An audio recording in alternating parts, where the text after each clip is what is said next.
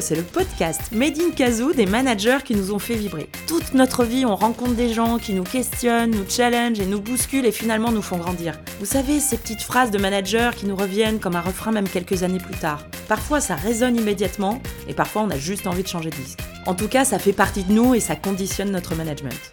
Ce podcast est donc dédié à tous ces managers anonymes qui rythment nos carrières. Une façon de les remercier et de passer le relais. Aujourd'hui, je ne reçois pas quelqu'un de grand, mais de très grand. Quand il était petit, il rêvait de devenir un grand acteur, alors il devint grand et acteur de sa vie. Un parcours sans faute des mines à la vice-présidence Supply Chain Eurasie et Afrique du groupe SEB. Il accomplissait de grandes choses avec de grandes équipes, de grandes décisions et de grands budgets.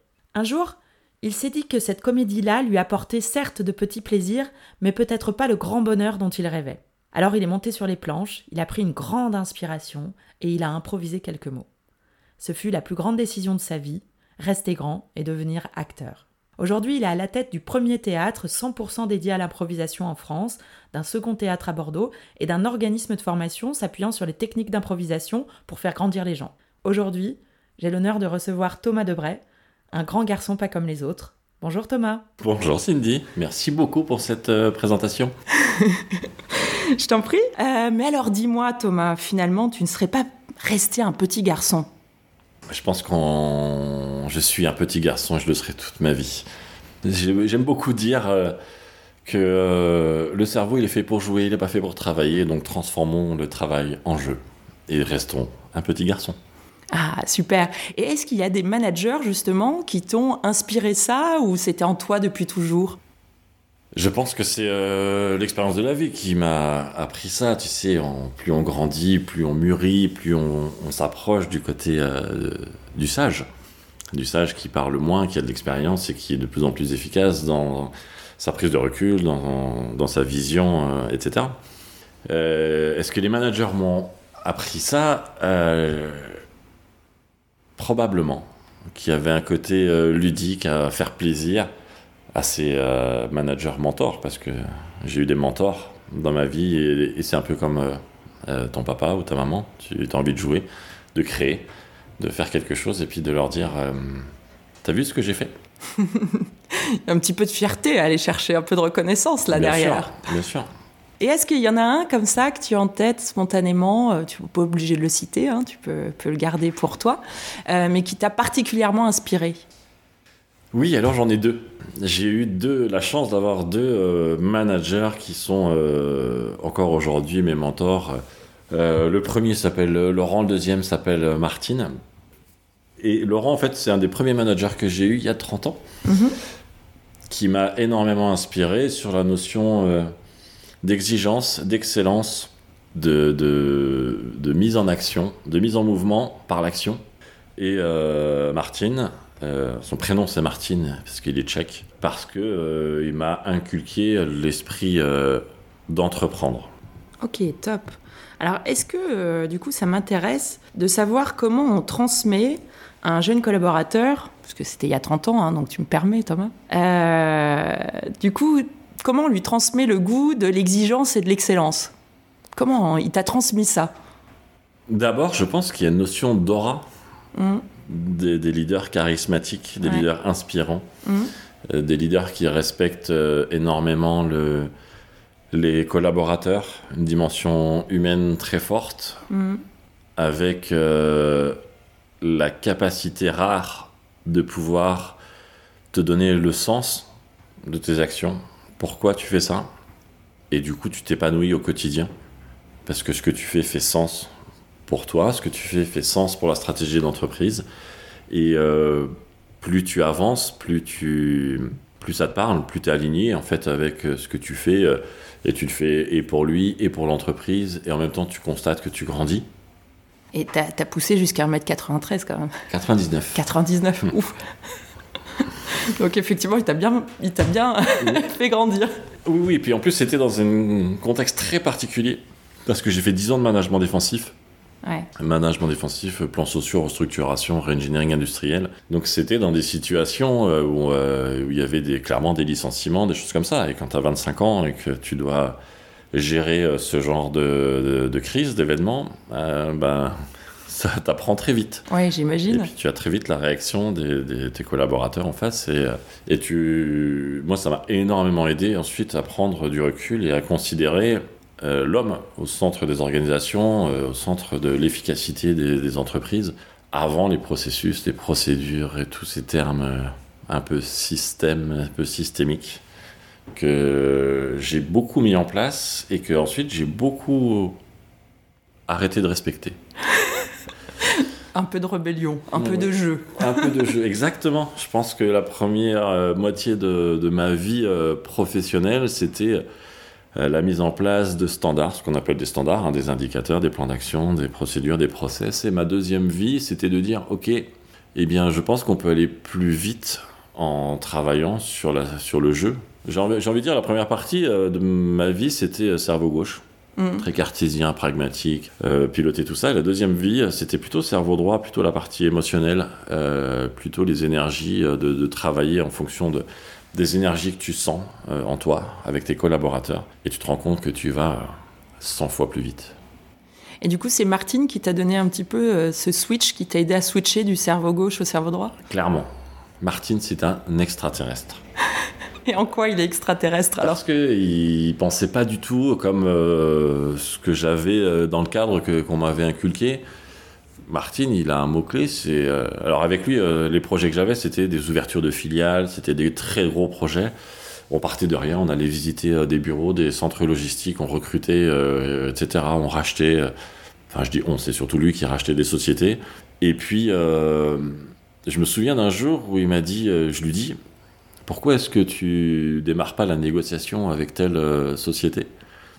Il m'a dit, écoute Thomas, tant que je ne sens pas un climat de confiance et tant que mon interlocuteur n'a pas verbalisé de la confiance envers moi, de l'amour envers moi ou de l'amitié envers moi, avec des mots en disant euh, j'ai envie de travailler avec toi, je te fais confiance, j'aime bien travailler avec moi. Tant que je n'ai pas ça, je ne démarre pas une négociation.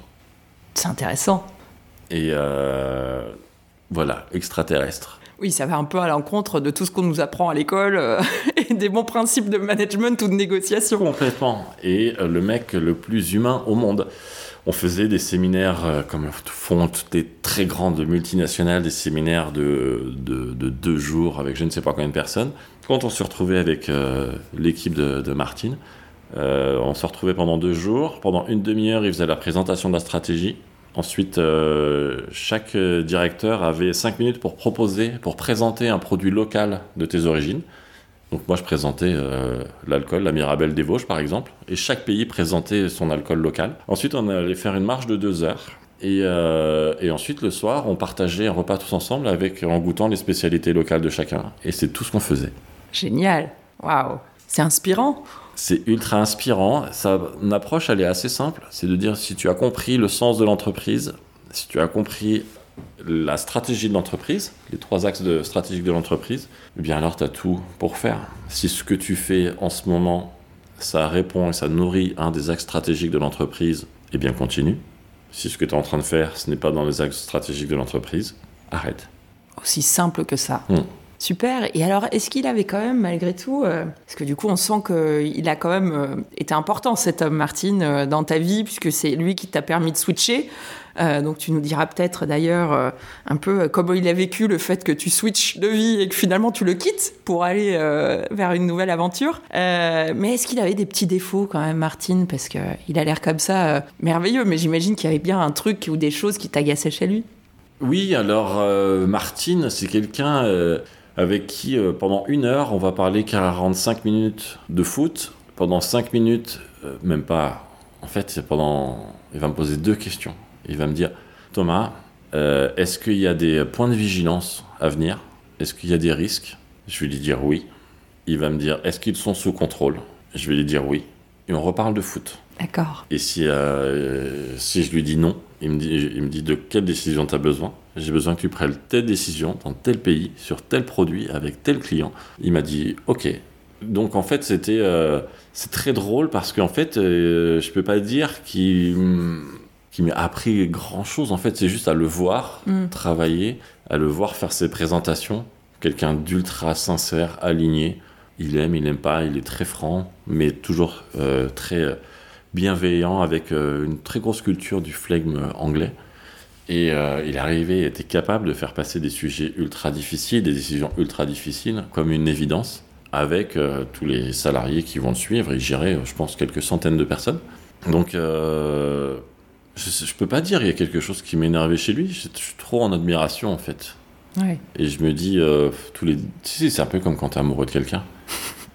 On voit plus ses défauts. On voit plus ses défauts, quoi. En tout cas, c'est pour ça qu'on les aime. Mm. Ok, donc c'est intéressant parce que c'est quand même quelque chose qui revient beaucoup, euh, le sens pour toi, euh, que ce soit pour dans ce que tu as aspiré, Laurent. C'est capital. Ouais. C'est qu'aujourd'hui, euh, je ne sais pas si on va parler d'aujourd'hui, mais ah, aujourd'hui, euh, je gère avec des euh, principes très simples. C'est quoi la raison d'être de l'entreprise? Mm. C'est quoi la raison d'être de ton poste? Mm. Pourquoi tu es là Dans ta raison d'être, c'est quoi ta mission C'est quoi le sens de ta mission C'est quoi le sens de l'entreprise Si tout ce système est aligné entre l'entreprise, tes besoins, là où tu as envie de t'épanouir, bah en fait, on n'a plus besoin d'indicateurs, on n'a plus besoin de plan d'action, quoi. Et je me rends compte qu'aujourd'hui, j'en ai plus. Hein. Mm. Il n'y a que moi qui utilise des indicateurs pour, avoir, euh, pour répondre à des interlocuteurs plutôt financiers, les banques et mes associés. Mais aujourd'hui, euh, je me rends compte que si je mettais en place des indicateurs, que je mettais en place un objectif, il serait jamais assez haut. Parce que quand tu ne mets pas d'objectif sur quelqu'un en disant le terrain de jeu c'est celui-là, éclate-toi, plus tu vas le mettre dans des conditions de s'éclater, ben à chaque fois, à chaque fois, je suis surpris de voir que eh ben, ils, font dix fois plus que ce que tu pensais. quoi. C'est quand même assez euh, merveilleux, parce que là, tu, exploses euh, toutes les théories de management qu'on peut lire aujourd'hui sur le management par objectif, ou etc. Tu dis finalement, ça, ça marche pas, jouez, amusez-vous, et, c'est comme ça qu'on va toucher les étoiles. Il y a toujours un objectif, l'objectif c'est la stratégie. Donc moi, mon seul job aujourd'hui, c'est de m'assurer que la stratégie, elle est encore euh, cohérente avec l'évolution du contexte, euh, l'évolution du marché, de l'économie, etc. Et lorsqu'on fait une réunion aujourd'hui, qui, qui dure jamais plus de 30 minutes, parce que je ne sais pas être concentré plus de 30 minutes, euh, la première chose que je dis en réunion, c'est je vous rappelle les deux priorités stratégiques sur les mois à venir, c'est ça et ça. Donc ça, c'est un peu un objectif, mm. c'est de Parmi, on pourrait en avoir 5 ans des, objectifs, sauf que on, se, on définit des axes stratégiques qui répondent toujours au sens, à la raison d'être de, ce qu'on fait. Parfois, bah, quand on rachète une boîte, on rajoute un, peu une corde à notre raison d'être. Hmm. Donc pour moi, ce qui est très important, c'est qu'il n'y ait pas de zone d'ombre entre le salarié et euh, le manager. Ce qui est très important, c'est qu'on puisse tous dire qu'on sorte du bureau et qu'il n'y ait jamais la boule au ventre. Euh, S'il y a la boule au ventre, c'est qu'il y a probablement un problème de, d'échange, de communication. Et puis si euh, le périmètre, ton terrain de jeu, il est défini et qu'on te dit euh, joue, plante-toi, fais des erreurs. Parce que de toute façon, de mes 30 euh, ans d'expérience, là où j'ai le plus vite progressé, où je suis le plus fier, c'est à chaque fois quand j'ai pris des initiatives et je me suis planté, j'ai rebondi. Et je crois beaucoup plus à la progression par, par innovation de rupture que par une progression classique de de cette fameuse roue qui monte, le PDCA, avec euh, on met une cale en dessous, et puis demain on va faire un tout petit peu plus que la veille. Non, j'y crois pas à ça. Enfin, je l'ai vécu. Donc je, vois, mais ça demande tellement d'énergie à faire fonctionner ce système. Euh, dans ma précédente vie, je pense que je passais 40% euh, de mon temps, deux jours par semaine, à mettre à jour des tableaux Excel, des indicateurs, des plans d'action, de comparer les indicateurs à l'objectif, de trouver des actions pour corriger, pour atteindre le budget. 40% de mon temps. Hmm. Et j'exagère pas. et après, je me suis dit, 40% euh, de mon temps, je vais plutôt les mettre à, être avec les gens que, de mon équipe, avec les gens que j'aime. Je vais passer du temps avec eux. Et puis, euh, j'ai un exemple très concret. En Russie, j'y allais une semaine par mois. En Russie, la notation, le meilleur élève, c'est celui qui copie le prof. Ils n'ont pas, un système éducatif où tu apprends à penser. Le, major, c'est celui qui copie-colle tout ce que le prof a dit. Et donc, euh, d'une part, et c'est aussi des spécialistes de la triche. Un russe qui vient à Lyon, bah forcément, il va pas payer le métro. C'est dans ses gènes. Donc, euh, et j'y allais à chaque fois au début pour leur transmettre de l'expertise, de la compétence, euh, etc., pour qu'ils soient meilleurs. Mais à peine j'avais le dos tourné, bah, ils refaisaient ce qu'ils voulaient. Et en fait, sur un fichier Excel de 50 lignes, il n'y a que les trois premières lignes qui étaient, euh, qui étaient faites, et c'est les trois seules qui me montraient. Et le jour où j'ai supprimé les indicateurs et euh, les plans d'action, j'avais un objectif de croissance de 12%, ils ont fait 85%. Euh, Ah ouais. Parce que tout le business se fait, se fait pas sur des fichiers Excel, etc. En Russie, le business se fait quand tu rencontres ton client au resto. tu vas voir ton client, tu lui dis T'as quoi comme budget d'achat ce mois-ci? J'ai un million et demi sur l'électroménager.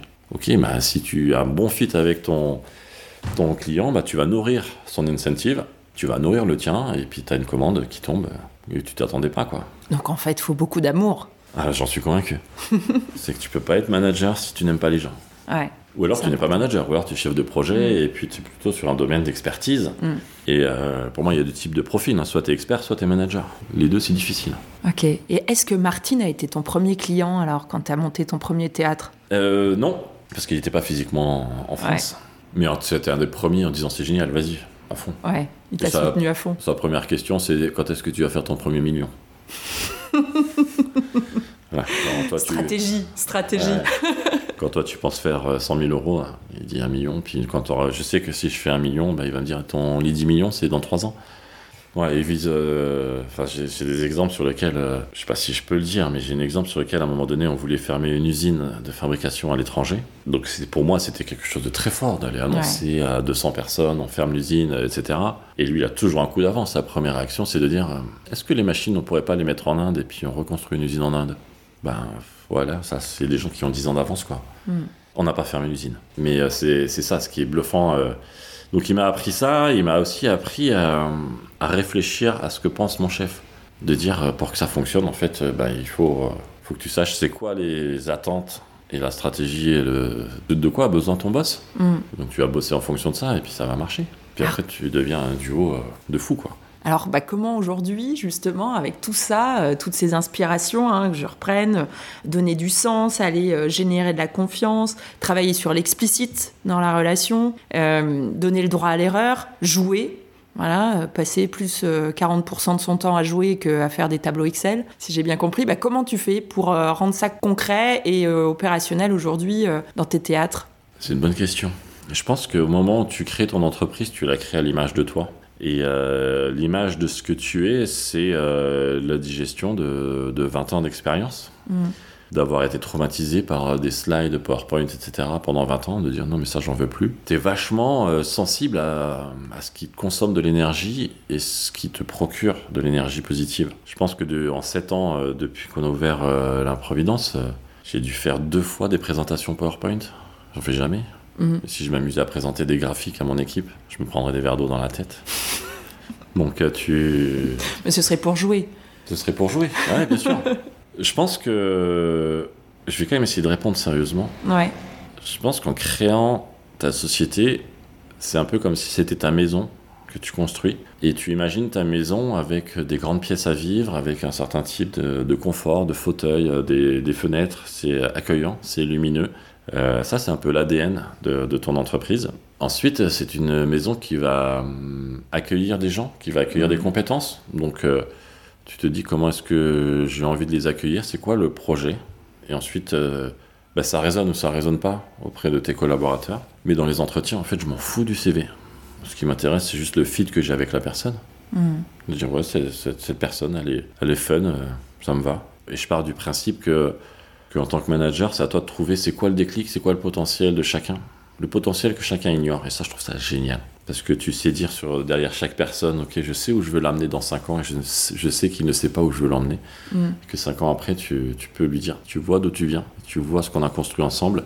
Et euh, ça passe par euh, aussi un peu de fainéantise de ma part. hein. Moins j'en fais, mieux je me porte. Donc si c'est les autres qui font, bah, c'est génial. C'est l'art de la délégation. Donc c'est la délégation, c'est d'apprendre. euh, C'est difficile hein, de déléguer, mais après Mm. aujourd'hui je suis dans un mode où bah, tu délègues, ils vont peut-être faire 60 ou 80% de si c'est toi qui l'avais fait, mais en même temps j'ai rien fait, ça m'a rien coûté. J'ai juste défini un terrain de jeu. Et puis euh, quand tu crées ton entreprise, tu as 50 000 projets qui viennent, donc tu fais la liste, puis tu vas voir tes collaborateurs, tu as dit, t'as envie de faire quoi? Ça et ça, bah fais-le. Après, c'est pris, t'es pris dans le bain. Il y a plein de, tu vois, il y a des nouveaux jeux à chaque fois en disant, bah celui-là, j'en ai marre, j'ai arrêté de jouer avec. euh, je connais toutes les règles de ce jeu-là, j'ai envie de changer. Et puis le droit à l'erreur. Et le, il y a un truc à laquelle je suis ultra sensible, c'est le Ktovinovat. Le quoi? Le Ktovinovat. Le... Ah, attends, je vais essayer de le dire. Le, le... Le Ktovinovat en russe, ça veut dire, euh, Toninovat. c'est la faute à qui?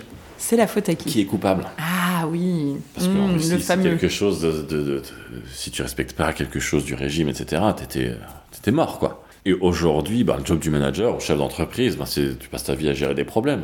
Donc après, ça devient un jeu, en disant, bah, c'est quoi le problème euh, d'aujourd'hui? Moi, j'ai. Voilà. Et d'avoir quelqu'un qui vient te voir en disant, euh, j'ai un problème, mais je sais pas c'est qui, euh, moi j'ai fait ce qu'il fallait, c'est pas moi, je m'en fous. Moi, ce qui m'intéresse, c'est comment est-ce qu'on va fixer le problème et comment est-ce qu'on va le mettre dans le dur pour que plus jamais il arrive. Mm. Mais puisque je te demande de faire des erreurs, il y aura des problèmes. Donc euh, le, pire, c'est s'il n'y avait pas d'erreur, ça veut dire qu'il n'y aurait pas eu d'initiative, ça veut dire qu'on se serait, en train de s'endormir. Le statu quo, il est, il est hyper important, il faut tout le temps le remettre en cause. Donc en gros, tu nous dis qu'il faut tout le temps c'est comme une maison, il faut l'entretenir. Comme tu disais tout à l'heure, ben, il faut construire notre grande maison quand on est manager, la décorer avec ses collaborateurs, et puis l'entretenir, euh, du coup faire des extensions, euh, la transformer, péter des cloisons, la remettre au goût du jour. Et ce sera ça, en fait, la grande aventure pour toi? Ben oui, exactement. Tu changes les meubles. De temps en temps, tu dis, ouais, j'ai l'impression que ça s'endort un petit peu. Tu viens le soir et tu déplaces tous les bureaux. tu fais ça? Ah oui Il est dingue. si je le fais avec l'équipe, ils vont me dire bah non, et j'ai 10 000 raisons pour ne pas le faire. de temps en temps, euh, bah oui, je déplace des choses je mets euh, plein de trucs à la poubelle. Ouais, ça, ça peut servir. non, moi, euh, de l'espace, du vide. Pour bousculer de temps en temps, et c'est très important pour moi de remettre en cause l'organisation tous les 6 mois. De repenser la stratégie très régulièrement, tous les 6 mois, on change on la reprécise, on repense systématiquement la remise en cause du statu quo et on change l'organisation. Et si idéalement tu peux changer les bureaux, l'aménagement, de dire bah tiens on va faire les bureaux dans la chambre pendant trois mois, pour que tout le temps, tout le temps, on soit dans une instabilité. Euh, euh, tu vois, un petit réflexe de. Un inconfort, un, inconfort, qui fait un inconfort confortable quand même. Ouais. ouais. T'es en, en, confiance en disant. Euh, t'es en confiance dans ta boîte, ça va. Mm. Et tu crées des situations inconfortables pour libérer le potentiel de créativité de tout le monde. Ok. Donc le grand petit conseil de Thomas Debray, c'est jouer, euh, faites-vous plaisir et changez les meubles de place. Bah c'est ça. Super. Merci Thomas. Je t'en prie Cindy, merci beaucoup. Eh bien j'en aurais passé un grand moment. Ça vous a donné envie de jouer vous aussi? Au fait, moi c'est Cindy, chef d'orchestre chez Kazoo. Le Kazoo c'est un instrument de musique, mais c'est aussi ma boîte. On y a pour ambition d'aider les organisations à instaurer une dynamique apprenante et accélérer leurs projets d'entreprise en développant les compétences individuelles et collectives. Et pour ça, faut trouver le bon tempo, embarquer les managers et leur donner le micro. Donc si tu veux découvrir le champ de nos activités et découvrir d'autres épisodes, rendez-vous sur notre site kazoo.fr. On s'appelle au Kazoo